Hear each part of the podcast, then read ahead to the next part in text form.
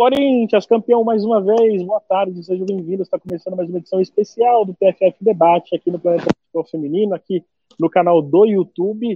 Você que está acompanhando com a gente, é, não deixa de se inscrever, compartilhar, seguir, leva esse link para o grupo, o seu grupo do WhatsApp também, isso é muito importante para nós. Se você é novo, chegou aqui, certamente chegou porque outra pessoa acabou dando um like, acabou fazendo esse conteúdo aparecer mais ainda é, na, na, plataforma do YouTube. É, siga nossas redes sociais também, Planeta Futebol Feminino em todas as redes sociais, PFF Milano Oficial no Twitter. Vá no nosso, o nosso Spotify, tem episódio novo do Estação PFF, tem episódio novo também do De Primeira, tem vários vídeos novos é, no YouTube que fizemos essa semana, semana que vem terão mais, vamos falar de FIFA, vamos falar de seleção, vamos fazer um monte de coisa. Então, siga no, no, no YouTube e também faça ali ah, o que tudo que a gente pede para você, like, compartilha, dá sininho e tudo mais. Fechado? Eu sou Rafael Alves, estamos aqui começando uma edição especial do Corinthians, campeão brasileiro, mais um título conquistado após a vitória de 3 a 1 diante do Inter. Eu vou falar no comecinho aqui, vou apresentar meus convidados também, daqui a pouco eu vou deixar o Thiago, que também está do meu lado. Aparece aqui, Thiago. Aparece um oi pra galera aí, ó. Thiago, tá aí, ó. É, e eu já quero dar um beijão para todo mundo que está aqui no chat. Ana Cristina Viana sempre com a gente. A Brunella deve estar tá feliz da nave. É, quem mais? O J. Dantas também com a gente. O, Ma o Michael, se a, se a Brunella tá feliz, o Michael, imagina o Michael, hein? O Michael deve estar tá ensandecido. É, 4x1, é verdade, são gol no final. Eu falei 3x1, perdão, gente. São gol no finalzinho ainda. O Michael tem toda a razão. Vocês que estão aparecendo aí, um beijo para todo mundo, muito obrigado pela audiência. E eu já vou pedir, como eu estou no celular aqui, eu vou pedir para para minha editora de imagens e comentarista, Amanda Viana. Boa tarde, Amanda Viana. Antes da gente passar para o Thiago aqui, passar é, para o Cris também, queria que você desse só uma manchetezinha de 40 segundos para saber o que, que a gente pode explorar desse jogo. É, um jogo que começou estranho, estranho assim, o Corinthians começou atacando, aí depois teve aquele gol que foi anulado, teve ali uma dificuldade no interpelar, fez o dele, depois o Corinthians virou Corinthians. Enfim, só manchete 40 segundos introdução do que a gente vai comentar nesse, nesse DFF de hoje.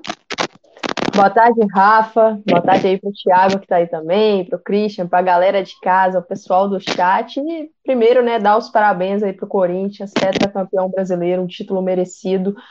É uma partida que, que começou Corinthians pressionando bastante, consegue aquele gol com dois minutos de jogo, VAR anula, e aí o gol do Inter sai. Então foi uma coisa muito doida. O Inter estava com muitas dificuldades, se segurou como pôde, conseguiu abrir o placar, mas o Corinthians teve calma para poder fazer o seu jogo, para conseguir ali buscar a igualdade, depois virar o placar. E no segundo tempo, com aquele gol logo no comecinho da Vicky Albuquerque, ali foi o momento de, de falar assim, é, gente, esse título está nas nossas mãos e agora é só jogar o segundo tempo, evitar que o Inter cresça na partida. E eu acho que o Corinthians fez isso muito bem. No final, ainda conseguiu ampliar o placar e se sagra aí tetracampeão brasileiro de forma merecida. Eu tô olhando aqui pro lado que o Thiago tá aprontando aqui, tá fazendo as mirabolâncias dele aqui. É, o Thiago, para quem não sabe, ele é todo sério aqui, a gente viu ele comentando todo sério. Mas quando ele tá fora do ar e sabe que alguém tenta ficar sério no ar, ele fica né, derrubando a gente. Christian, meu querido, antes de mandar um abraço para Christian também, pedir para ele dar, queria mandar um beijo para Simone que chegou depois, Simone Batista, sempre com a gente também. E eu não sei se eu fiz isso, mas se eu fiz, eu vou fazer de novo. Ana Cristina Viana sempre com a gente. Um beijão. Muito obrigado pelo prestígio com o nosso trabalho. Christian, direto de Minas. Seja bem-vindo, Christian. Nosso novo comentarista, é isso mesmo, Christian? Ah, muito obrigado, Rafa. Boa tarde a você, ao Thiago, a Amanda, a você que nos acompanha aqui no Planeta Futebol Feminino né? É, vamos ver, quem sabe. Eu estou em fase de testes como estagiário, tem que ver se o chefe vai gostar e vai querer me contratar, né? Mas eu aprovo, é, Estou muito feliz pela oportunidade. Vamos falar de, do tetracampeonato do, do Corinthians e de mais umas, mais algumas decisões, no mínimo questionáveis do, do Salgado aí é, pelo lado colorado. Tá certo. A Simone perguntou onde é que a gente está. A gente está na zona, eh, na zona mista aqui, eh, na sala de imprensa, na verdade, da, da Arena Corinthians. Ela fala que tá achando um pouco, a gente vai arrumar isso aí. Então, antes de eu passar aqui, eu vou sair já já, né? Vou chamar o Thiago e tal, eu vou sair, vou lá para coletiva do Arthur Elias, depois eu trago mais informações, estou com a Rafa aqui também. É, eu vou passar para a Amanda aí já para dar o destaque final, ou o destaque, o destaque inicial do jogo, a análise do jogo, e o Thiago vai aparecer aqui, e é isso. Eu volto a qualquer momento, beijão para todo mundo, fique aí com a gente, e obrigado pela audiência. Vai com você, Amanda. Como que o Corinthians conquistou essa vitória? Eu acho que essa partida, é, ela começa muito nas escalações, né? A gente, eu e o Christian fizemos aí o pré-jogo e analisamos as escalações das duas equipes. É, a, escalação do Corinthians nos causou surpresa. A, a, a, ausência ali da Tarciane, o Arthur Elias optando por ter uma linha de zaga com a Diane, a Andressa e a Yasmin e a Jaque fechando o lado direito e optou, optou também pela Vicky Albuquerque por dentro com a Gabi Zanotti, uma escalação muito ofensiva. E Aí o Internacional, que já não teria a Belinha, o Maurício Salgado optou pela esquerdinha no setor. Eu, em lives durante a semana, no, no PFF Debate de terça-feira, eu cheguei a, a mencionar a minha preocupação com a possibilidade da esquerdinha jogar, que eu achava que, que seria uma diferença de nível muito grande ali, uma jogadora que, que eu acho que teria dificuldades. E foi isso que, que mostrou durante a partida. Eu acho que, que foi ali é, o, a parte mais é, frágil do sistema defensivo do Internacional foi o lado esquerdo, com a esquerdinha. O Corinthians soube muito bem aproveitar esse espaço. A Gabi Portilho fez uma grande final. E, e o lado direito inteiro do Corinthians, Diane, ja Jaqueline e Gabi Portilho, as três conseguiram trabalhar muito bem por aquele corredor. Não foi só aquele corredor, né? O Internacional teve problemas pelos dois lados. E o primeiro gol é, que foi anulado, acabou anulado, o gol do Zanotti, ele acaba mostrando um pouco disso já, né? O cruzamento pela direita, o cruzamento da Jaque, ela, ela não tem é, pressão para cruzar. Ninguém pressionou, ninguém diminuiu o espaço, e isso foi algo visto ao longo da partida. O Internacional teve, em diversos momentos, dificuldade de chegar mais junto diminuir os espaços. Então, o Corinthians conseguiu ali momentos livre para poder pensar, para poder trabalhar, cruzar essa bola na área e aí jogadoras sendo elemento surpresa. A Zanotti, nesse lance, que acabou anulado pelo VAR, pela falta que a Diane cometeu na Maimai no início da jogada, mas ela entra como elemento surpresa completamente livre. A Diane, no gol que ela marca de cabeça, ela também entrou como elemento surpresa. Tamires ali, jogadinha de, de escanteio curto, né? Um cruzamento, e a Diana entrou completamente livre para cabecear essa bola. Então foi um internacional que teve muita dificuldade de conseguir controlar essas jogadas de cruzamento do Corinthians. E eu até achei que foi um Corinthians que exagerou nos cruzamentos na, na, primeira, na primeira etapa. Poderia ter, em alguns lances, trabalhado um pouco melhor a bola, com, com mais calma, não precisava ser tão direto assim. Só que os lances estavam gerando tanto perigo que eu até entendo o Corinthians forçar esse tipo de jogada. Né? Foi um internacional que, que entrou um pouco desligado, sofre aquele gol da Zanotti e depois dá uma cortada mas continuou sofrendo. O gol da Sorriso veio para realmente dar uma calma pro, pro Inter. E foi um gol que foi um vacilo, né? A Yasmin ali, ela e, e a Lele, uma falha de comunicação, cedeu o escanteio. O Inter, que tem uma jogada muito forte de, de bola parada, a Lele, atacante do Inter, fez um belíssimo pivô para Sorriso. Então, foi uma jogada ali de válvula de escape do Internacional mas um Inter que teve muita dificuldade de construir o seu jogo, de progredir no campo. Achei a Duda Sampaio uma jogadora que, que foi a que mais tentou na equipe do Internacional. No combate, sem a bola, tentando pressionar, fazendo algumas divididas, porém, com a bola, com muita dificuldade de associar, porque acho que faltou ali companheiras para trabalhar com ela. Faltou alguém dar uma linha de passe, faltou alguém aproximar. Então, o Corinthians conseguiu fazer isso muito bem. Fechar ali as opções, pressionar a saída de bola do Inter e dificultar essa progressão. E não é que não teve espaço. Nas costas da Zanotti e da Vic, tinha espaço ali na entrelinha no setor da Yasmin tinha espaço, tanto que o Inter chega a aproveitar algumas jogadas em profundidade ali, mas não conseguiu capitalizar. E foi um Corinthians que soube dominar mais o jogo, né? Acho que o Thiago e o Christian podem trazer a, a, visão deles, e o Thiago teve uma visão privilegiada, né? Vendo o jogo lá do gramado, acho que consegue ter uma, uma noção é, um pouco diferente e especial dessa, dessa partida, então mandem ver aí.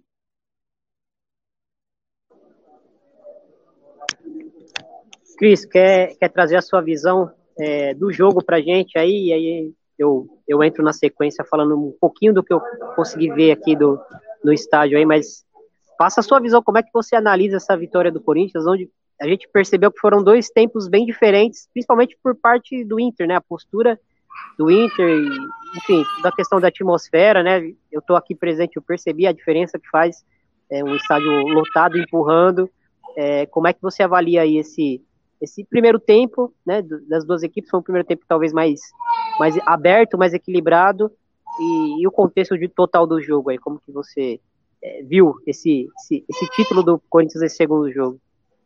Nós vimos, nós, eu e a Amanda, a gente viu o jogo juntos, conversando e tal, é, e foi basicamente, o jogo começou basicamente conforme a gente vinha debatendo no pré-jogo, né, a equipe do Corinthians começou pressionando, contou com o apoio da torcida. Isso logo foi refletido, igual a Amanda muito bem trouxe, com o gol da Zanotti. O detalhe do gol foi que a Zanotti infiltrou completamente sozinha, não teve uma meia, uma zagueira, uma lateral da equipe colorada para encostar na Zanotti, para tentar dificultar aquele espaço. E aí a Zanotti, com a cabeçada que mais parecia um chute, botou o Corinthians em vantagem é, botaria o Corinthians em vantagem se não fosse a falta marcada em cima da Mai Mai. Após isso, o, após esse gol que foi anulado, eu senti que o Corinthians cresceu um pouco mais no jogo. O Inter demorou um pouquinho para se reencontrar. E aí, passado ali os 15 primeiros minutos, é, conseguiu equilibrar um pouco as ações, se reencontrar, diminuiu o ímpeto da partida do Corinthians, tocar um pouco mais a posse de bola quando tinha, por mais que fosse ali no seu campo defensivo, e isso acalmou um pouco, né, aqui de longe, aqui em Minas, vendo pela TV, pareceu que acalmou um pouco, não só a equipe adversária, como também o, os torcedores do, do Corinthians, né, que não conseguiram exercer essa influência tão grande no, nos 30 primeiros minutos do primeiro tempo. E aí, a partir daí, o jogo começou a se desenrolar um pouco mais, e aí o Inter conseguiu fazer um gol, é, tomou um empate depois, mas foi, foi por aí. E aí no segundo tempo, Arthur Elias fez alguns ajustes, o, o Salgado fez outros ajustes que não deram tão certo, e, e aí o jogo mudou completamente de, de história. Foi, na minha visão, foi mais ou menos isso que aconteceu.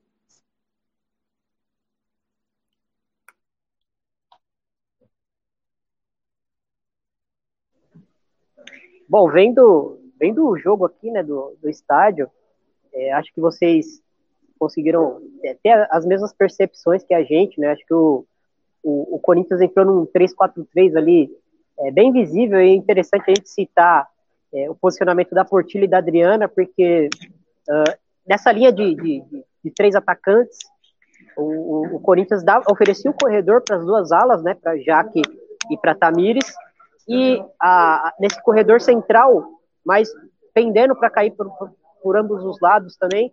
Tinha Portilho caindo do centro um pouco mais para a direita, Adriana do centro um pouco mais para a esquerda.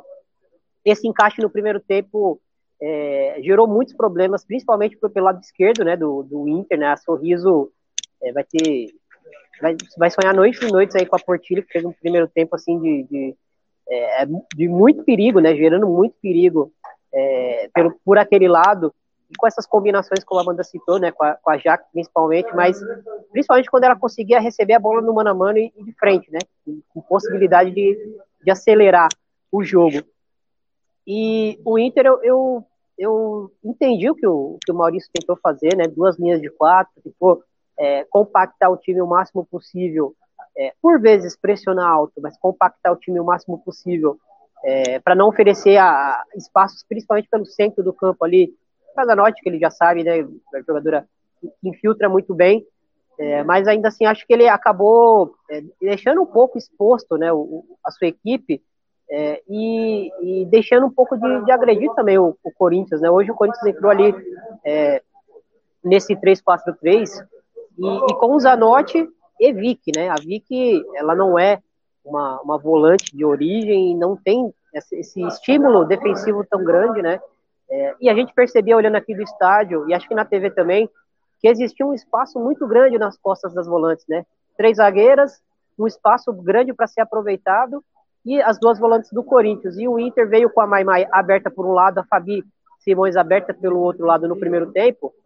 Conseguiu gerar principalmente situações pelo lado da, da Yasmin, né? Ali jogadas de perigo, recuperações de bola. É, o próprio gol do Inter sai numa bola onde a, Yasmin está sendo pressionada e recua a bola é, de uma forma ali que ela não consegue é, alcançar né, a, a Lele e a bola sai para escanteio e, e nessa, nesse, nessa sequência sai o gol do Inter no escanteio. Às vezes que o, que o Inter conseguiu pressionar o, o, o Corinthians alto, né, com qualidade, recuperou bolas pelo centro do campo, pelo lado esquerdo do Corinthians, né? Então acho que, que é, o, o Inter conseguiu se utilizar desse artifício mas principalmente no primeiro tempo faltou explorar um, um pouco mais as costas das volantes, né? A Duda e a, e a Juliana bateram diretamente ali com o Vic e Zanotti, e, e talvez faltou uma Maiara é, atuando ali nas costas dessas duas volantes, porque era onde para mim tinha muito mais espaço, né? E é onde o Inter consegue, é, por mesmo com, com, suas transições, né? O Inter não é uma equipe que, que tenta ter tanto a posse da bola, é, mas era um espaço ali onde o Inter poderia tabelar em velocidade, atacar rápido, né? É, algo que o Inter faz muito bem, a Duda consegue explorar muito bem aquele espaço. E apesar da, da Duda ter feito para mim um, um, ótimo jogo hoje, ela foi muito bem no jogo, apesar do placar, apesar da perda do título, é, pod poderia ter, ter sido melhor, né? Ela poderia ter, ter é, estado mais presente né, na, na, nas zonas ofensivas do Inter, é, quando o Inter recuperava a bola, enfim, ela atuou realmente para bater junto com a Zanotti ali. Acho que ela até foi, foi melhor no duelo direto, né, entre as duas, com bola rolando. Acho que a Duda conseguiu até ser superior a Zanotti ali em muitos momentos do jogo, é, mas acho que no primeiro tempo, principalmente, faltou é, essa leitura né, do, do, Maurício de conseguir explorar essa, essa linha é, atrás das volantes do, do Corinthians, que é um lugar onde tinha muito, muito espaço hoje. É, a gente entende né, a, a, o, o sacrifício dele, né? Ele, ele optou por colocar a Maiara mais aberta, não tirar ela do time, porque é uma jogadora que vem sendo importante no campeonato, coloca ela mais aberta, é, até para ela tentar dar um suporte ali pelo lado esquerdo do Inter, né? Para a esquerdinha e para a própria Sorriso. É, não conseguiu né, ter esse suporte tão grande defensivamente e ofensivamente ela não conseguia é, trazer o que ela traz de, de melhor para o time, né? Que é essas tabelas rápidas, essas infiltrações é, na área, principalmente pelo centro do campo, né? Tipo, ela ficou é, muito espaçada, né, do, do, jogo e muito desconectada é, do que ela pode fazer de melhor ali é, e, e, o que ela fez de melhor no campeonato, né? Então acho que o Corinthians é, conseguiu se aproveitar muito bem daquele lado, principalmente no, no primeiro tempo. E o Inter, é, por mais que o Inter tenha pressionado o Corinthians algumas vezes, o Corinthians teve muita dificuldade no primeiro tempo de sair com a bola, é, e o Inter conseguiu recuperar essa bola muitas vezes, gerar situações de perigo. É, o Corinthians também, do outro lado, também fez a mesma coisa, né? Conseguiu pressionar a saída de bola do Inter, obrigava o Inter a rifar a bola, por vezes recuperava essa bola no ataque, e foi no primeiro tempo onde como o Inter conseguiu mais controlar, né? O, aliás, o Corinthians conseguiu mais controlar o Inter no jogo, né? Foi por meio da pressão, né? É, aliás, para mim foi um jogo onde as, ambas as equipes tiveram é, dificuldade em, em, controlar a bola é, pela posse, né? Pelo, pela troca de passes, né? Principalmente no primeiro tempo, novamente. Acho que o primeiro tempo do jogo foi um jogo onde a, as posses não eram tão longas, né? A gente percebia o Corinthians sendo mais agressivo, tentando ocupar mais o campo de ataque, mas depois dos 15 minutos, ali até uns 30 minutos do segundo tempo, do primeiro tempo, é, teve uma faixa de, de tempo do, do, primeiro tempo ali que o Inter conseguiu sair de trás, é, não ficar tão pressionado no seu campo e, e conseguiu beliscar algumas jogadas, principalmente pelo lado direito do seu ataque, né, e pelo lado esquerdo do, do, da defesa do Corinthians. Mas é, segundo tempo, acho que o, o Arthur conseguiu é, entender o que o Inter estava fazendo e ajustar, né? Ele ajusta a sua equipe. É, entra a Tarciane, uma jogadora é, que, que para os duelos é, individuais defensivos, ela é uma jogadora muito acima da média, apesar da, da pouca idade, né?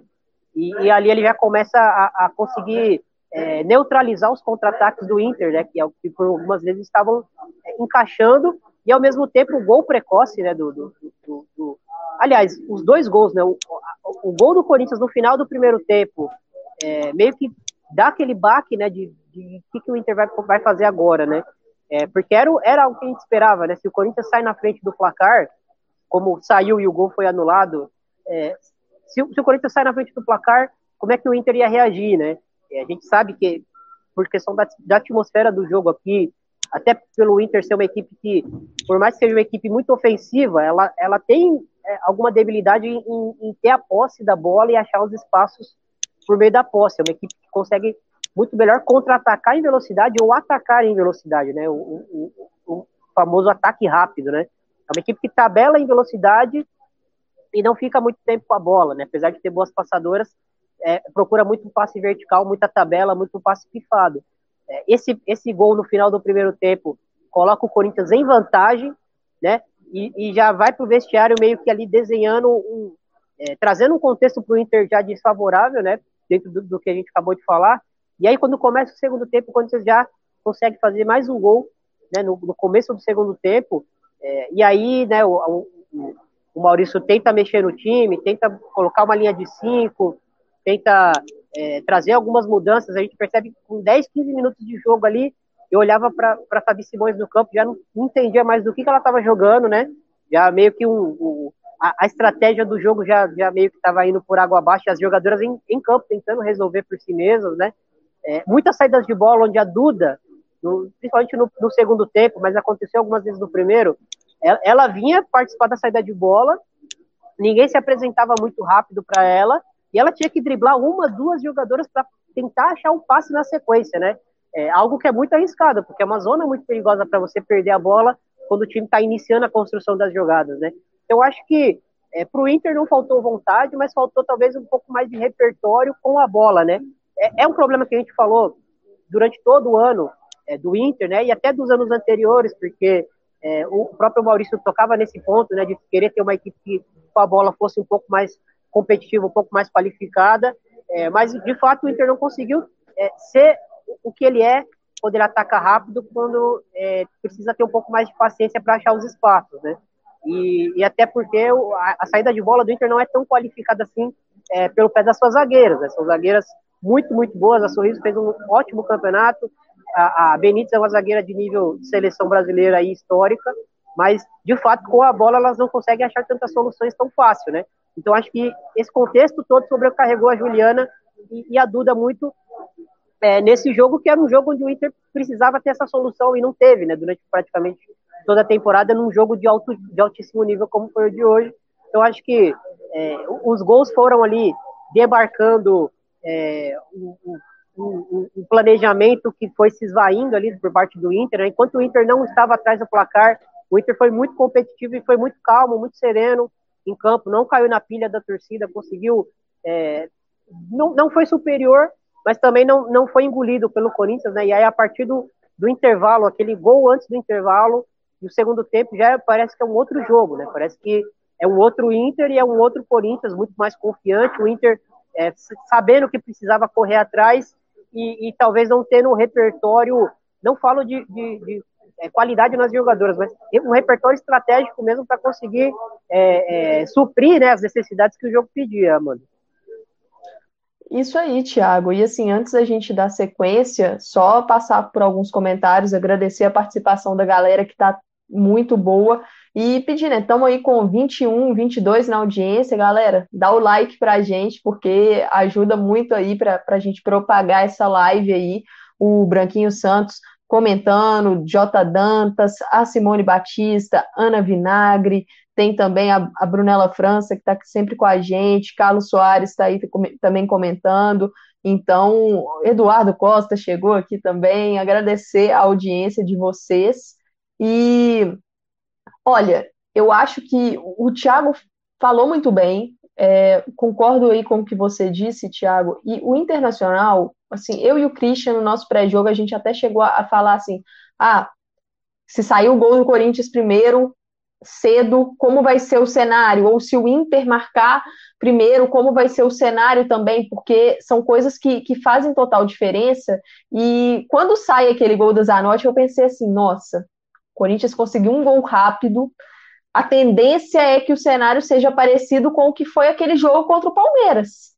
Fez um gol, vai continuar pressionando e o Inter vai ter que se segurar. Aí o gol é anulado pelo VAR, o Corinthians continua pressionando e num momento que o Corinthians ainda era melhor ali naquele início, o Inter faz o gol. E aí chama a atenção a calma da, da equipe corintiana. Eu acho que o time não, não sentiu aquilo ali, a torcida, lógico, continuou apoiando, mas foi um Corinthians que conseguiu ter a calma para pelo menos escolher as suas jogadas, não desesperar, não querer empatar rápido. O que eu achei foi, quando empatou, a tentativa era, era virar logo. E aí, às vezes, tomou algumas decisões erradas, forçando algumas jogadas. Mas aquele gol no final, como foi, foi um balde de água fria para o Internacional, porque estava levando um empate para o vestiário, conseguindo ali se segurar na defesa. A gente tá assistindo o jogo, estava no, notório o problema no, no lado esquerdo do Inter de defesa. Tava assim, é, a Portilho tava num domínio para cima da, da esquerdinha que, que toda. E a, Sor, a Sorriso estava tendo jogada de um contra um o tempo todo. O Inter não estava conseguindo fazer essa, essa cobertura. E o Inter se segurou. Só que aí toma aquele gol. E aí eu acho que, que foi um balde de água fria. O Salgado, na minha visão, poderia ter feito alguma alteração no intervalo para tentar proteger mais aquele setor, porque um 2 a 1 ainda era uma vantagem possível de buscar. Mas quando você leva o 3 a 1 logo na, no início do, do segundo tempo, ali pro, eu falei assim, olha, só um milagre agora para o Internacional, pela forma como o jogo estava se apresentando. Né? A, a, questão da Duda é uma questão muito importante para mim, Thiago e Christian, porque ela é a jogadora da organização, a gente sempre cita aqui como o time do Inter é diferente quando ela consegue achar os passes, ela é a jogadora que abre o campo para o internacional, e se ela volta muito para buscar essa bola, se ela volta muito para buscar esse jogo, tem que ter um apoio com ela. E não houve esse apoio, né? Chega até um momento ali no segundo tempo que eu até destaquei, a Isa Haas já estava em campo, o Inter está fazendo a jogada de progressão, a bola está na Isa Haas, a Duda abriu, a Isa Haas lançou uma bola lá na frente. Então, assim, é o tipo de jogada que para o Internacional não é o ideal, porque o Corinthians vai levar vantagem nesse tipo de duelo. E foi um Corinthians que forçou o Inter a fazer isso, foi mérito do Corinthians. Né? O time forçou. Amanda, esse tipo de jogada que você citou, é, o, o, Corinthians tendia a ter vantagem, teve menos no primeiro tempo, mas quando a Tarciana entrou, começou a ser absoluto, né? Exato, porque ela fisicamente, na questão da altura, ela conseguiu garantir ali. A Lele foi uma jogadora que chegaram poucas bolas nela e em algumas situações ela acabou ficando impedida. Mas ela estava conseguindo fazer alguns pivôs interessantes ali, conseguir ajeitar uma bola no peito para esperar o time chegar. E aí no segundo tempo praticamente não teve nenhum lance desse tipo, né, que ela levou a vantagem, e acho que muito mérito do, do Corinthians também tirar esse conforto do Internacional. Achei que o Maurício Salgado acabou se perdendo nas alterações. Eu, assim, não vi saindo alguma coisa sobre a Sorriso, se ela saiu por motivos físicos. Mas se não foi, eu acho que foi uma alteração muito errada. Ela levou cartão amarelo, mas ela é a jogadora da velocidade da defesa. Então ela era a única que estava conseguindo ali, pelo menos, cobrir um espaço. Com a saída dela, eu acho que aquele sistema se desfigurou muito. E é o que você citou, Thiago. A Fabi Simões já não sabia em que posição que ela estava jogando, bagunçou demais. E o Inter passou a ter muita. O Inter, desculpa, o Corinthians passou a ter mais vantagem ainda no, nos duelos no setor.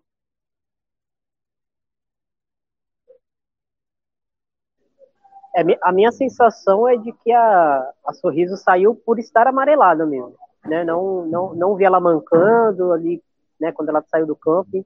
Enfim, né, a gente ainda precisa ter a informação oficial, mas olhando ali de feeling de jogo, assim, não senti que ela estava lesionada nem nada. Acho que foi realmente pelo amarelo, né, porque é, ela estava cobrindo o lado esquerdo, que a gente acabou de citar, e ela estava, como a Amanda falou, né, batendo de frente com, com a Portilho. Para mim, a, a Portilho foi a melhor em campo hoje, né? Ela não acabou não não, não tendo números aí que, que chamem tanto atenção é, em gols, assistências, mas ela deu uma assistência e acho que ela fez um, um jogo é, nos dois tempos, um jogo assim de, de, domínio total do espaço dela ali, né?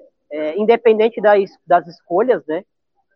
É, eu acho que, que ela individualmente foi muito bem, é, mas acho que uma jogadora que, que, por mais que tenha perdido a partida, é, para mim, me pareceu muito bem em campo também foi a Duda. Eu fiquei. É, eu também. É, eu fiquei até satisfeito, assim, feliz com a, com a, atuação dela, né? Pensando em seleção brasileira, ela atualmente é uma opção aí para o setor, é, porque ela foi uma jogadora que brigou o jogo inteiro, conseguiu dominar os espaços é, curtos do jogo, né? Que, é, que, são os espaços onde ela é melhor, né? Com a bola é, e próxima da bola, né? Ela não é uma jogadora que vai varrer espaço, como a gente vive comentando, mas nos duelos físicos ela não deixou a desejar para a Zanotti, que é uma das melhores do Brasil nisso.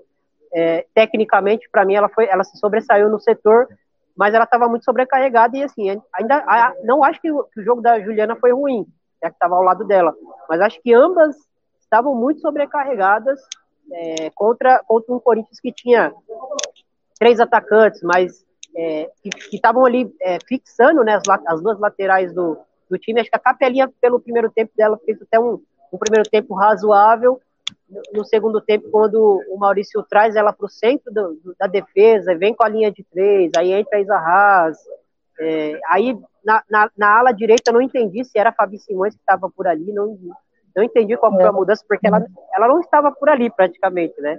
Se, ela, se era para ela estar por ali, ela não estava, mas também muito pelo, pelo feeling do jogador de, de assim, precisa mudar alguma coisa aqui e essa estratégia talvez não, não esteja dando certo, né? Então, acho que faltou um pouco de sintonia ali do que o Maurício queria fazer com o que o time precisava fazer e as jogadoras sentiam que o time precisava fazer em campo. É, muitas vezes via a Fabi é, vindo buscar a bola pelo centro do campo, no pé das zagueiras. É, enfim, e Duda, né? A, talvez a Fabi tenha tido a mesma sensação que eu, que a Duda e a Juliana estavam sobrecarregadas. É, mas assim, o, o, Maurício, de fato, ele fez um ótimo campeonato com o Inter. Mas nesse segundo tempo de hoje, principalmente, ele não conseguiu ter soluções para colocar o Inter num nível de competitividade que conseguisse flertar com o título, né? Eu acho que, que, o contexto do final do primeiro tempo, como a gente falou, foi um contexto que, que jogou o Inter para um cenário muito desfavorável, que é um cenário que vocês debateram na, na, na live pré-jogo, e a gente já debatia no final do jogo passado, né? Tipo, quem vencer aqui, né? Talvez, o, se o Corinthians vencesse o jogo na ida, talvez o, o, Inter não conseguisse reagir, né? Porque os 15 minutos do Corinthians foram muito fortes do jogo de hoje, foram muito fortes. É, se o gol da, da Zanotti não fosse anulado, talvez o jogo teria acabado ali mesmo, porque o Corinthians estava muito bem no jogo, domínio mental do jogo. O Inter conseguiu, por mérito próprio, conseguiu ir se recolocando no jogo. Com 14 minutos, conseguiu esfriar o Corinthians, conseguiu se recolocar no jogo, criou suas oportunidades, saiu na frente. É, mas foi só esse momento mesmo no, do jogo que o Inter é, conseguiu ser protagonista, né? Com ou sem a bola, conseguiu ser protagonista e, e controlar um pouco o jogo é, para o seu proveito, né? Para seu, para sua, é, para criar as suas possibilidades de conseguir sair vitoria, vitorioso. Mas acho que olhando os 90 minutos, né? Acho que a vitória do Corinthians é indiscutível. Lógico, no segundo tempo, quando o Corinthians está confiante, tem campo para atacar, aí tem muitas jogadoras ali que que tem um poder de decisão acima da média do campeonato, né? E, e aí vai empilhando gol atrás de gol. É, acho que o 4 a 1 não reflete o que foi o primeiro tempo, mas acho que reflete uh, o que foi uh, o engajamento das duas equipes, principalmente no segundo tempo. Né? Não falo o engajamento de vontade de vencer, porque eu senti isso nas duas equipes, mas eu falo é, de, da sintonia, né? O que o Arthur queria do time, o que o time estava entregando em campo, Ainda assim, não acho que foi uma estratégia perfeita do Arthur. Eu via pontos fracos que o Inter poderia é, tentar explorar, mas o Inter não conseguiu explorar todos esses pontos fracos, né? Como a gente falou, explorou o lado esquerdo, principalmente da Yasmin ali na saída de bola, que estava um pouco é, incipiente, né? Não estava uma saída de bola limpa. E talvez isso que justificasse ela, ela ter entrado como titular, né? É, você faz uma linha de três, entra com a, com a Yasmin como uma zagueira pela esquerda, qualifica a saída de bola empurra o Inter para trás na base da posse de bola e da pressão alta e amassa 90 minutos. Por muitas vezes uh, o, o, Inter conseguia romper é, essa, essa estratégia do, do, do, Arthur, principalmente pelos erros de saída de bola pelo lado esquerdo, que em teoria é o lado onde o Corinthians tem mais qualidade para sair jogando, né? De, é, de todo modo, faltou um pouco de, de sintonia, talvez, do Inter, é, e, e, eu concordo com o que a Amanda falou, né?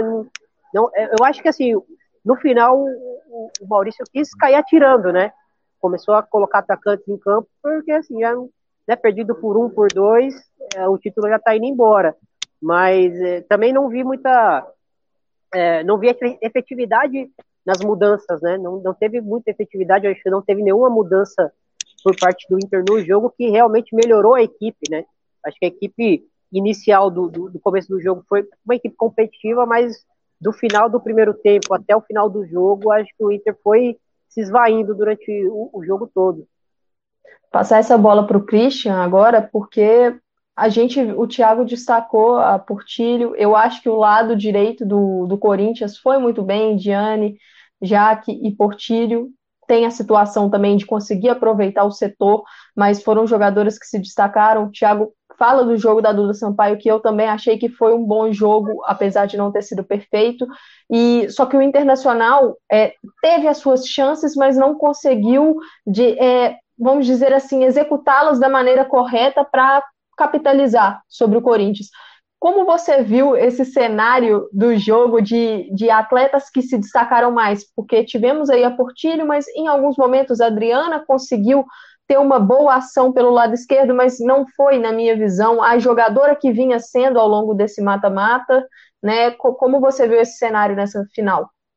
Eu vi um Corinthians como um todo, coletivamente falando, muito bem no jogo. É, no, na parte ofensiva, como vocês dois muito bem trouxeram, é, eu notei uma aproximação muito grande. Tentaram fazer. É, sempre tinham duas opções de passe, esse tipo de, de situação para conseguir construir o jogo desde trás e envolver o meio-campo do, do Inter do meio para frente, na fase ofensiva ali do jogo. Já a equipe do Internacional, eu senti a equipe com blocos muito, muito isolados.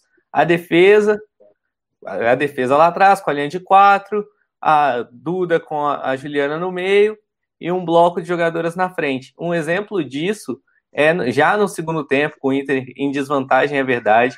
A Duda vem carregando a bola, passa por uma, por duas, por três, é agarrada por um atacante do Corinthians. Ela consegue se desvencilhar e você não viu ali perto dela uma opção de passe. Você não via no raio ali em que ela veio trazendo a bola alguém dando opção entre linhas, alguém aberto dando amplitude no campo. Você não via isso na equipe do Inter. Era parecia que o Inter queria ou dependia única e exclusivamente de talentos individuais.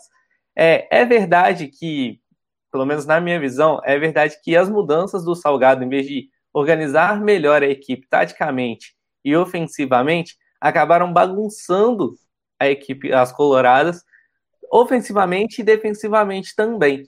A equipe ficou um pouco perdida e isso ficou muito claro para mim na entrada da Priscila. É verdade, a Priscila entrou já faltando 15 minutos para acabar o jogo. Mas a Priscila entra tentando falar com alguém. Você vai jogar aqui na ala, aqui na lateral esquerda, e ninguém foi fechar aquele espaço. Bom, e... a, minha sensação, Cris, é que ela estava tentando é, puxar a Fabi Simões para o lado esquerdo. E, e, é muito por isso que eu digo que, que do meio para o fim do jogo eu não estava entendendo a posição da, da Fabi Simões, porque me parecia que era algo mais dela Sim. do que da estratégia do time. Então, né, no, no, fim do jogo, a Biazinha fecha ali o lado esquerdo. A, a, a Priflor parece que está jogando pelo meio campo, né? Ela que é uma, uma atacante, enfim. Sim. É, e um, era um dos pontos que eu ia trazer, era essa cobertura da Biazinha. É, tem, logo depois que a Priscila entra, que ela tenta apontar, ah, vem fechar lateral aqui, vem fechar ala e tal. É, a bola gira, vai para a direita, o Corinthians vai para vai o lado esquerdo, né, direito da defesa colorada, e aí a bola volta para o setor é, direito do Corinthians, esquerdo do, do Inter. E aí a bola entra na linha de fundo ali, vem a Biazinha correndo igual uma maluca, desesperada para tentar fechar o espaço, é fintada e aí a equipe do Inter tem que se recompor e tal. Eu senti a equipe muito bagunçada taticamente, e isso aí, lógico, não é culpa somente das atletas, é culpa maior, a culpa maior assim é do Salgado. É, a Amanda, no início da fala dela, trouxe que a substituição do Salgado de tirar sorriso pode ter prejudicado um pouco a equipe. O que eu acho que o Salgado poderia fazer? Lógico, aqui eu estou sendo engenheiro de obra pronta. Já aconteceu o jogo, a gente já sabe do resultado. Então a gente, lógico, pensaria em algo diferente. O que, que eu pensaria que era o que a gente estava debatendo no início do jogo? Ele podia ter tirado a esquerdinha que realmente não estava fazendo uma boa partida no jogo, estava dando muito espaço, não estava conseguindo pressionar, não estava conseguindo gerar escape ali pelo lado esquerdo, nem dar um suporte na saída de bola. Ter botado a Isa Haas ali, como na Europa a gente costuma ver muito isso, uma zagueira, meio campista mais defensiva na lateral, para poder dar mais consistência defensiva, e não foi isso que ele fez. Ele não colocou a Isa Haas, ele tirou a sorriso, e aí deixou o sistema defensivo colorado mais bagunçado e com muito espaço. E aí, consequentemente, sem conseguir essa constância defensiva, a equipe não conseguiu ter a bola para produzir, foi envolvida e amassada pela equipe do Corinthians. Então, méritos, claro, do Arthur Elias, estou vendo aí que a Brunella comentou do Arthur Elias, mérito do Arthur Elias que conseguiu envolver taticamente, daquele famoso nó tático no Salgado, né? E mérito para a equipe do Corinthians que conseguiu aproveitar as oportunidades criadas.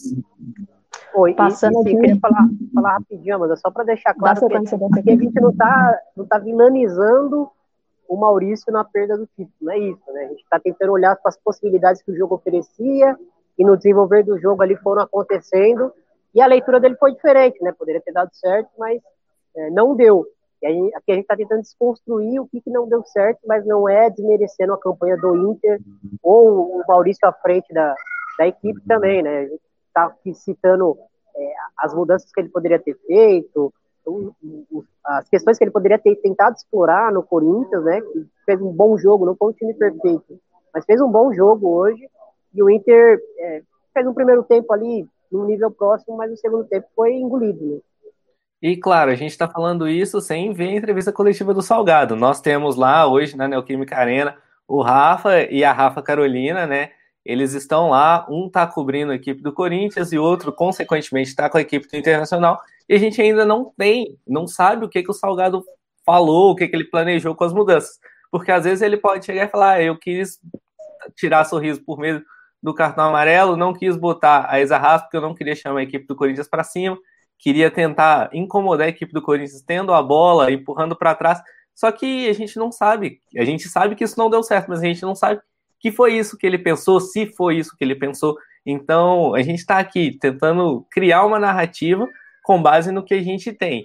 É, a equipe do Inter chegou à final com muitos méritos coletivos? Sim, e esses méritos coletivos também são graças ao Salgado, com estratégias individuais para potencializar o coletivo.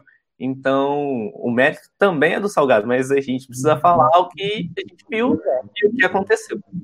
Não, eu acho que o né? principal mérito dele. Ah, desculpa, Amanda. O principal Não, mérito manda... do Maurício, rapidinho, rapidinho. O principal mérito do Maurício, para mim, é a montagem do elenco e a gestão desse elenco. Porque o elenco não teve nenhum tipo de problema o ano inteiro e é um elenco muito qualificado.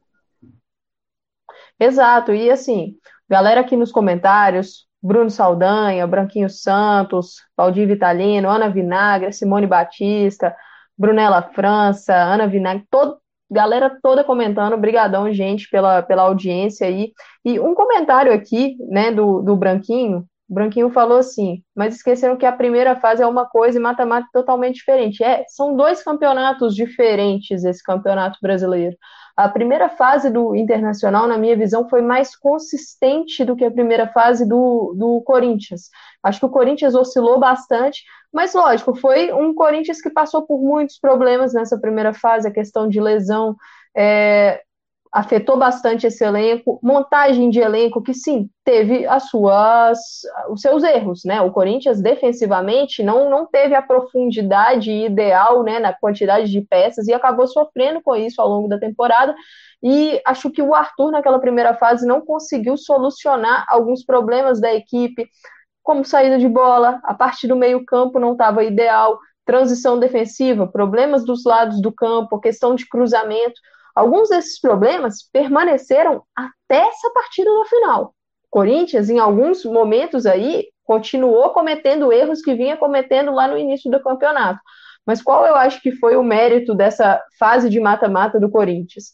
O campeonato virou para a equipe. É uma equipe que sabe decidir. Não é de hoje, não é dessa temporada que, que a equipe corintiana sabe decidir.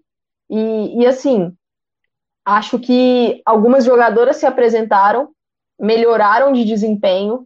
Né? Cito até a Yasmin, que acho que hoje não fez a partida mais segura do mundo ali no primeiro tempo, mas ela cresceu bastante nesse mata-mata e isso é, ajudou o Corinthians defensivamente. A Adriana é uma jogadora que fez um mata-mata muito melhor do que vinha sendo na primeira fase, então isso são muitos méritos também. E acredito que foi um, um Corinthians que o Arthur conseguiu equilibrar um pouco melhor a equipe. E isso fez a diferença, essa mudança de sistema, esse 3-4-3, que, que acho que foi a forma que ele usou para poder é, tentar diminuir as questões na defesa, né, por causa desse, desse problema de profundidade. Então, acho que o mata-mata, essa fase final da, da equipe corintiana, foi a melhor. Eu acho que o, o título é muito merecido, acho que o Corinthians foi a melhor equipe dessa fase final, só que isso para mim não tira também os méritos do, do Internacional, que fez um grande campeonato e acho que fez uma fase final muito boa. Chegou aonde dava para chegar e eu acho que fez o que, o que dava para o Inter fazer. Né? Nessa, nessa final faltaram todas essas coisas que Christian, que Thiago falaram, problemas ali na construção, talvez aproximação, ser uma equipe um pouco mais organizada em alguns momentos do jogo, mas acho que o Inter fez um grande campeonato e essa partida ruim, na minha visão, foi um jogo ruim do Inter hoje, acho que isso não apaga o campeonato da equipe, né, e, e passando aqui é, por um dado que eu acho que não tem como a gente não falar, esse recorde de público, né, Corinthians quebrando aí o recorde que o Inter já tinha quebrado no, no jogo anterior para passar aqui exatamente o público pagante foi de 40.691. O Corinthians computou a presença da imprensa com 379 pessoas da imprensa, então o público total dentro do estádio foi de 41.070 para uma renda de 900 mil reais, 998. Então, assim, cara, é um número absurdo, é uma renda altíssima. Se a gente pensar até em parâmetro de masculino, essa renda é uma renda muito alta, quase um milhão de reais. E, e num jogo que é, é, um, é um recorde batido com ingressos sendo adquiridos pelas pessoas. Eu acho que isso mostra já o estágio que a gente está na, na modalidade.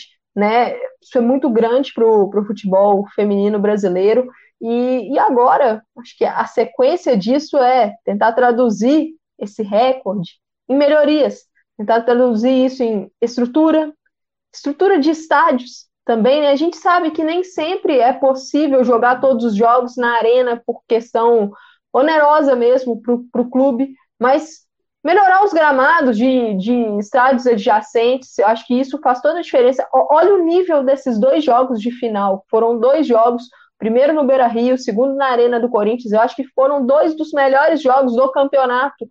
É, intensidade, qualidade do jogo mesmo, de bola rolada, acho que isso tudo faz a diferença e são coisas que, ao meu ver, é o que a gente precisa para o futebol feminino brasileiro, evoluir nesses pontos, né, Cristian? Exato, é, a gente precisa de um pouco mais de estrutura, do apoio do público, do apoio da mídia, seja ela independente ou ela a grande mídia de um modo geral, a gente precisa de um apoio coletivo, né? Afinal, é, até 20, 30 anos atrás, o futebol feminino era proibido, né? Não podia se jogar futebol aqui no Brasil. Isso só foi mudar em 1990, por ali. Então, é tudo muito novo, é tudo muito, tá tudo muito no início ainda. E com, com base nisso, esse feito de hoje do Corinthians, da semana passada, do Internacional, é sensacional. É, esperamos poder é, manter o mesmo nível e até mesmo melhorar. Para quem sabe a gente conseguir bater recorde atrás de recorde, como é na, na Liga MX, né, que é a Liga Mexicana Feminina. Então, vamos ver. A gente espera mais investimento, não só dos clubes, como também das federações, da confederação, para ter um produto cada vez melhor, cada vez mais atrativo e para que a gente possa apreciar cada vez mais um futebol de muita qualidade, como nós vimos nessas duas últimas semanas. E aí aqui um comentário interessante da, da Brunella, né, que ela pega a minha fala de que eu falei que não é possível os jogos nos principais estádios. É, aí a Brunella fala, porque os times não querem. Olha o exemplo do, do mexicano feminino. Vejam os estádios onde as partidas são disputadas desde a primeira fase. Brunella, eu concordo dessa necessidade da gente levar o máximo de partidas para esses grandes estádios, mas o meu ponto nisso é a questão de, do custo para se jogar nesses estádios. Eu acho que primeiro tem que ser feito esse é, avaliar essa questão, porque de, de orçamento mesmo, de, do quanto as, as equipes vão estar tá, é, gastando para esse jogo, porque a questão de abrir setores custa, então cada setor que você está abrindo a mais custa, então acho que precisa de uma avaliação nisso. E os estádios brasileiros, eles são muito grandes. Então, é, eu acho que, que talvez se a gente tivesse estádios menores, comportaria mais.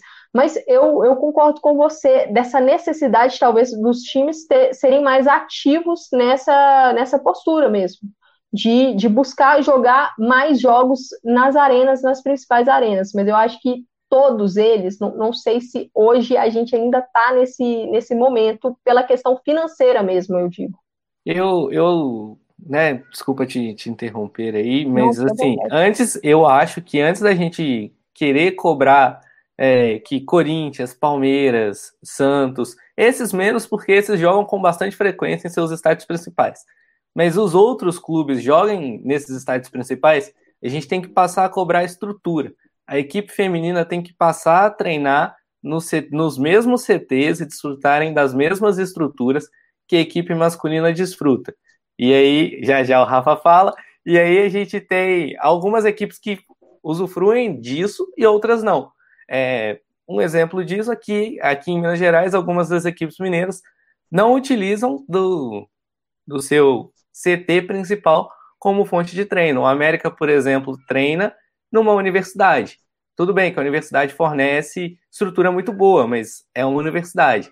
O Atlético treina na, na não, é, não treina na Cidade do Galo, treina na na Vila Olímpica, que também é uma estrutura muito boa, se a gente for parar para ver futebol feminino. Só que não é o, o suficiente. Então, na minha visão, antes da gente cobrar estádios grandes, a gente tem que cobrar essa estrutura primeiro, porque aí a gente vai estruturar todo um futebol feminino, vai começar a montar a base de, de, e com base que eu quero dizer, não a base de atletas, mas vai começar a montar uma base de treinamento, de estrutura, para aí sim a gente chegar no telhado da casa, que seria o estádio principal. Então é um processo, a gente não pode querer começar a montar a casa pelo telhado.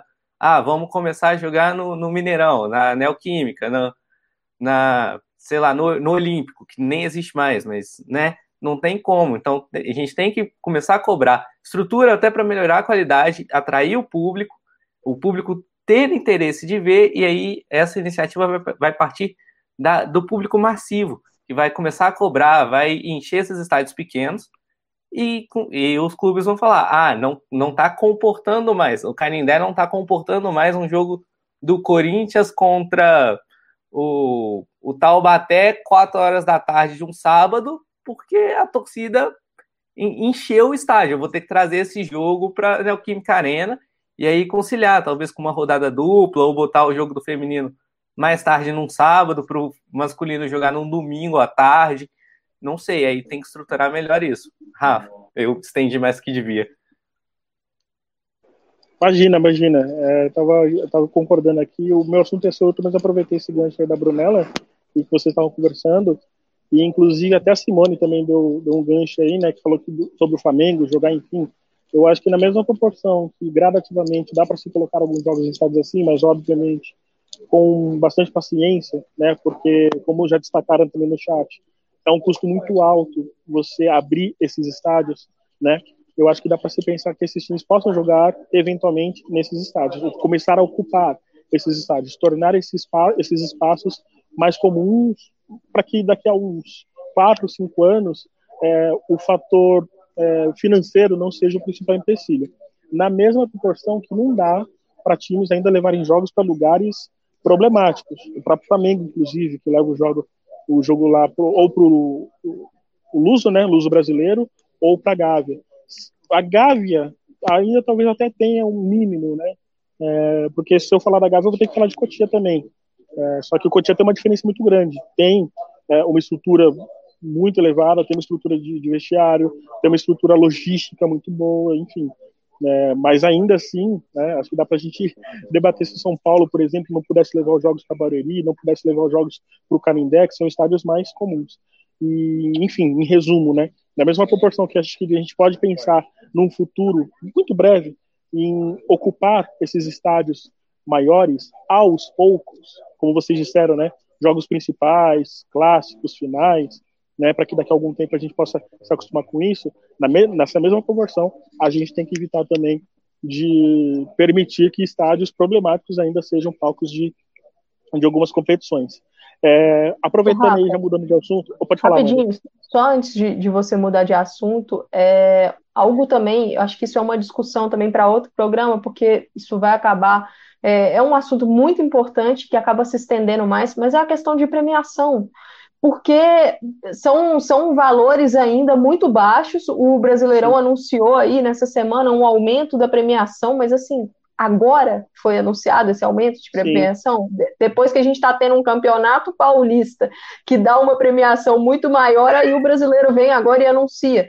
E, e essa fase de faz, é, coisa, questão de premiação, é, direitos televisivos, isso tudo, essa parcela é muito importante para os clubes, para que os clubes também recebam isso e consigam é, melhorar a estrutura. E temos aí alguns clubes também que, que eu acho que daria para aumentar o investimento no, no feminino. Então, acho que são vários fatores que, que acabam respingando nisso. Como eu disse, acaba sendo uma discussão para outra hora, né? Porque agora esse tempo aqui de pós-jogo é, que a gente tem é muito curto e raso até para tratar esse tema tão importante que é um tema vasto, mas eu acho que dá para pontuar essa questão de premiação, essa questão de patrocínio, essa questão de direito televisivo também.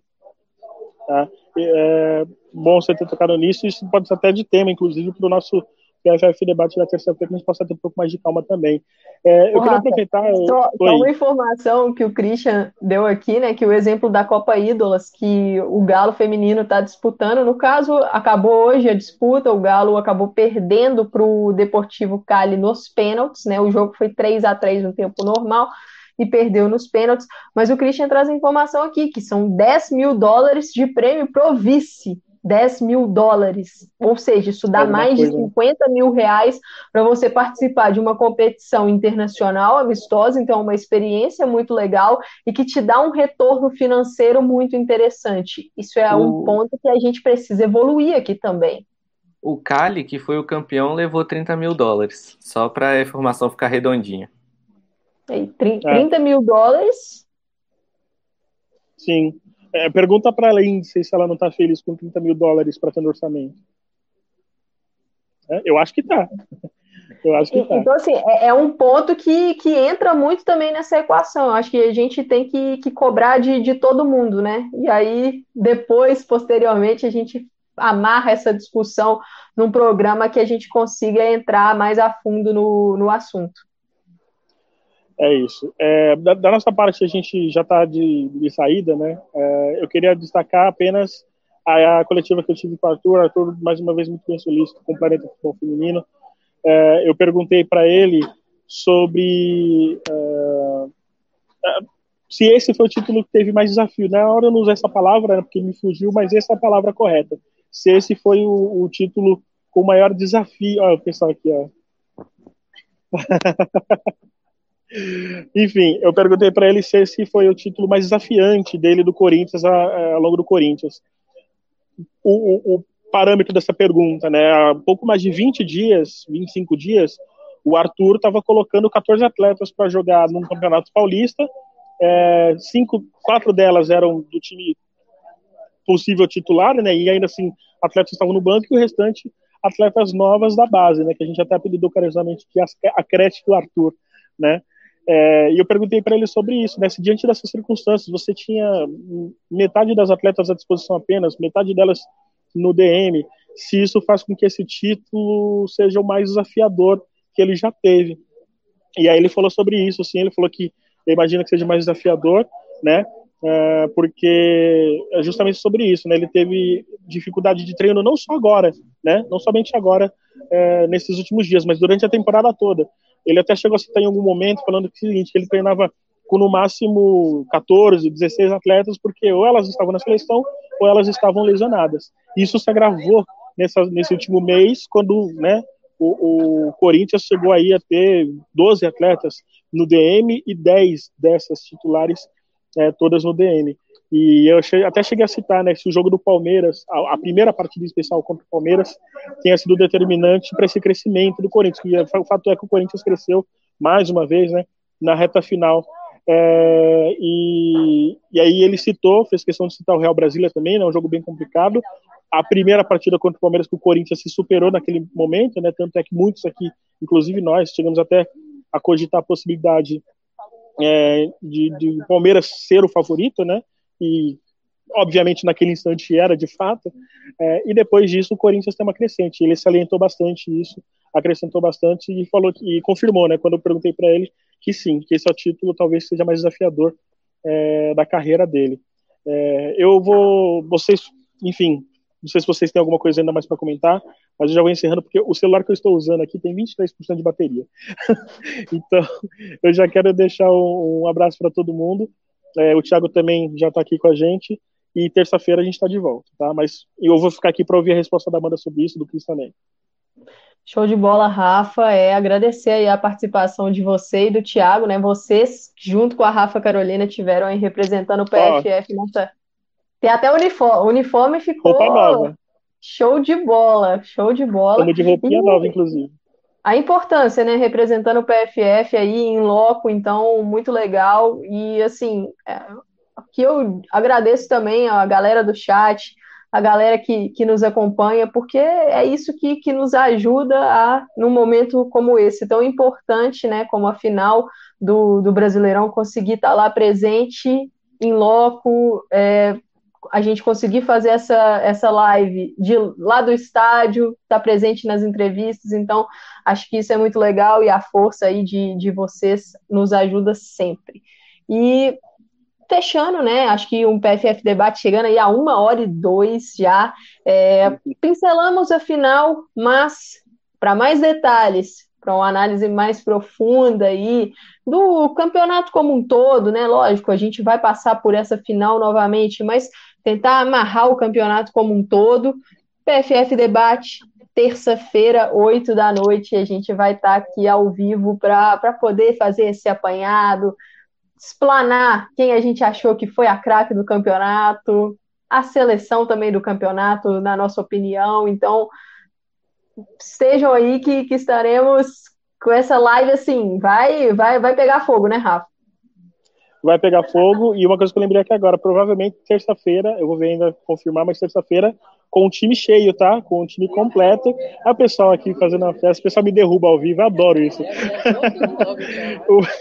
é, terça-feira às 20 horas, com o time completo, Amanda, Thiago e Thaís Viviane. Thaís que é, certamente, o Thiago está falando que não, mas ele vai estar tá assim, para a gente repercutir bastante. E serão quatro horas de. Tô brincando. Será aí uma hora, uma hora e meia de programa para a gente repercutir bastante coisa. E um beijo para todo mundo. E é isso, gente. Beijão para vocês. Pode encerrar aí, Amanda. Obrigadão, tá? Ou se Valeu, você quiser, ficar à vontade. Eu estou indo. Não. Um beijo para todo mundo. Cris, obrigado. Obrigadão, viu? Rafa. Valeu, Valeu Thiago. Rafa. O, o é... Saldanha comentou um negocinho aqui e é verdade. O, o Rafa tá com a pulseirinha, ele vai daqui pro pós-jogo, resenha, boate, baladinha. Quem me dera. E... Assim, ó, eu não vou negar. Aí o bastidores, tá, gente? Eu não vou negar que vai ter um terceiro tempo. Não vou negar isso. Mas esse terceiro tempo não precisa da, da pulseira, tá? Então quem quiser pode falar também. É, é pra galera VIP, né, Rafa? É pra galera pra VIP. E outra coisa, é, podem dar o, o troféu de, de revelação pro Christian, tá? Eu, não, gente, eu tá... sem graça. Tamo ao vivo, deixa pra fazer isso no off. tá, tá demais. Tá demais. Valeu, Rafa. Valeu, Thiago. É, gente, estamos chegando aí no final. É, agradecer a audiência de todos aqui, que comentários no chat, a galera. E tetracampeão Corinthians, parabéns, acho que foi um grande campeonato. Arthur Elias, todas as jogadoras, passar de novo aqui, né, o recorde, público pagante 40.691 e o público total de 41.070, com certeza aí foi algo histórico e espero que daqui para frente a gente consiga só evoluir. Christian, seu destaque final aí desse, dessa finalíssima, desse grande dia. É, foi um grande jogo, com um grande público. É, esperamos que tenhamos mais partidas desse nível, com a mesma ou mais quantidade de torcida, com o apelo muito grande e principalmente, né, grandes jogos e jogos decisivos e saborosos de ver como foram esses dois últimos jogos, né? Eu só queria pontuar uma coisinha antes para a gente encerrar e fechar bem. A, é, a, gente sabe que o Internacional teve a semana livre para poder treinar, né? Não teve jogo no meio de semana. E isso pode ou não ser um ponto positivo nisso. Já o Arthur Elias teve que alternar Campeonato Brasileiro, Campeonato Paulista, Campeonato Brasileiro, Campeonato Paulista. E, na minha visão, esse foi um ponto fundamental também para o Arthur Elias poder achar o, o ponto certo do time, uma vez que ele teve que mesclar, então ele aproveitou esses jogos e até mesmo a reta final do primeiro turno do campeonato, do primeiro turno, não, a reta final da primeira fase, para poder fazer alguns ajustes, achar a formação ideal, com apenas uma zagueira, a Yasmin ali de, de segundo zagueiro, tal. Então eu acho que isso foi fundamental também para o Arthur Elias poder conquistar o título junto com a equipe. Esse foi o meu destaque, não só da partida de hoje, mas também no campeonato de um modo geral. Muito obrigado a todos que nos acompanharam e espero ter a oportunidade de voltar mais vezes. Foi um, foi um prazer, Christian, poder bater esse papo aí com você, com o Rafa, com o Thiago. Um destaque final, uma informação legal, né, que a Brunella França traz, que ela fala, amanhã a festa em La Bombonera, final do Argentina entre Boca Juniors e o Ayurquiza às, 13, às 15 horas. Muito legal, né? O Boca levando esse jogo para La Bombonera, então acho que a atmosfera, todo mundo sabe qual a atmosfera lá da, da Bomboneira que treme, então muito legal ver essa final aí é, do argentino lá. E galera, Agradecer a todos vocês, muito obrigada Amanda, pela audiência aqui. Oi, Rafa. Desculpa, é só para encerrar mesmo. O Michael tá falando aí, né, então, de na festa do Corinthians. Não, não vou, mas já estive. Posso falar que já estive. E, informações, hein? Informações. Fica no ar. valeu, Rafa, valeu, Christian. Agradecer a todo mundo aí pela audiência, pelos comentários no chat. E terça-feira, PFF Debate, às 8 da noite, no horário de Brasília, estaremos de volta. Obrigadão, galera. Até a próxima.